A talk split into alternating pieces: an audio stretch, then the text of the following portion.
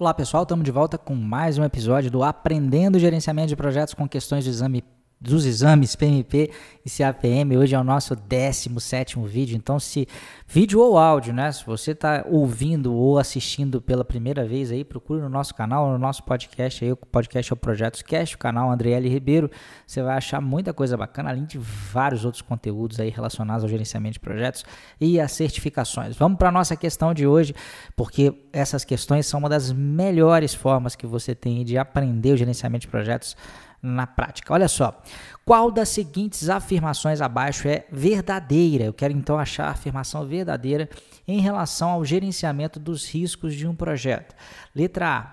Ameaças devem ser quantificadas enquanto oportunidades devem ser apenas qualificadas. Essa é a primeira afirmação. Letra B. Mesmo durante o processo encerrar projeto ou fase, riscos identificados podem ser adicionados ao registro de riscos. Letra C. Os riscos negativos identificados ao longo do projeto devem ser adicionados ao plano de gerenciamento de riscos.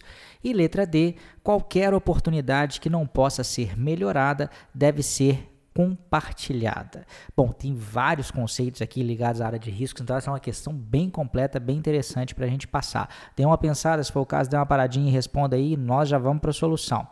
A resposta correta, a, a afirmativa, a única afirmação que é correta nesse caso, que é verdadeira, é a letra B.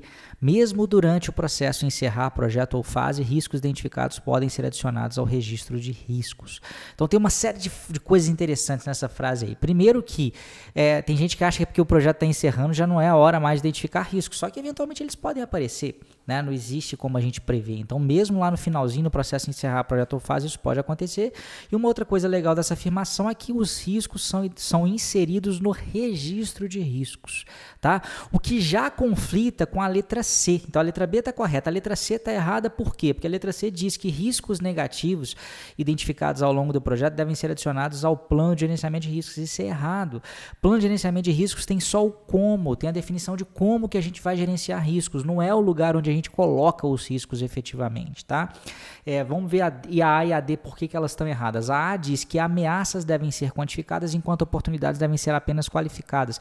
Isso também é errado. Ameaça é uma outra forma de, de chamar o risco negativo e oportunidades é uma outra forma de chamar o risco positivo, né? Porque risco pode ser tanto negativo quanto positivo na visão aí do PMI.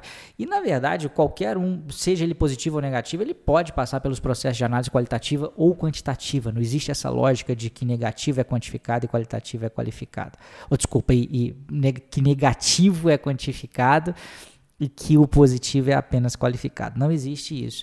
É, e a letra D fala de algumas estratégias dos riscos positivos. Ele diz qualquer oportunidade, quer dizer, que é um risco positivo que não possa ser melhorada, que é uma das estratégias né, de tratamento dos riscos positivos, deve ser compartilhada, que é uma outra estratégia. Mas isso não é verdade. Né? Existe, existe, você pode simplesmente aceitar, por exemplo, o risco positivo. Não necessariamente você precisa de tomar é, é uma estratégia, né?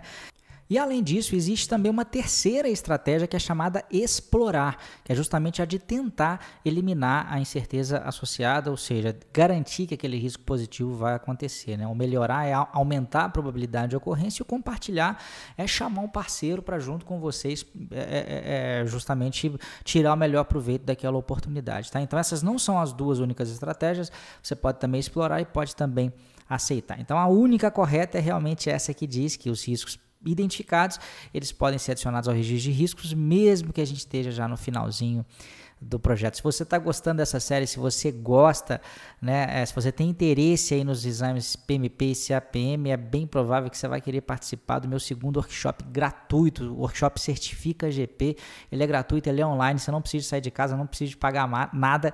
E a gente vai estar tá falando aí sobre a importância das certificações, como é que ela pode se encaixar dentro da sua carreira, como é que ela pode fazer você ganhar mais, ter mais segurança no seu trabalho, abrir um leque de possibilidades aí para você, né, trabalhar não só uh, com carteira assinada, aí, mas também de repente te ajudar numa carreira como autônomo, até como empreendedor também, né? São certificações bem interessantes. A gente vai estar falando em detalhes a respeito delas entre os dias 31 de maio e 14 de junho. Para você participar desse workshop, basta ir lá no www.certificagp.com.br, que é o site do nosso evento. É uma página muito simplesinha, você vai ver, não tem nada de invenção de moda, só um campo para você colocar o seu e-mail. Colocou o seu e-mail, chegou o dia, você vai receber, ter acesso aos vídeos que compõem esse workshop. E também até lá a gente está divulgando muito conteúdo gratuito. Então, Espero você. Da primeira edição desse workshop, mais de 18 mil pessoas participaram e dessa vez eu quero você comigo. Um grande abraço e até a próxima.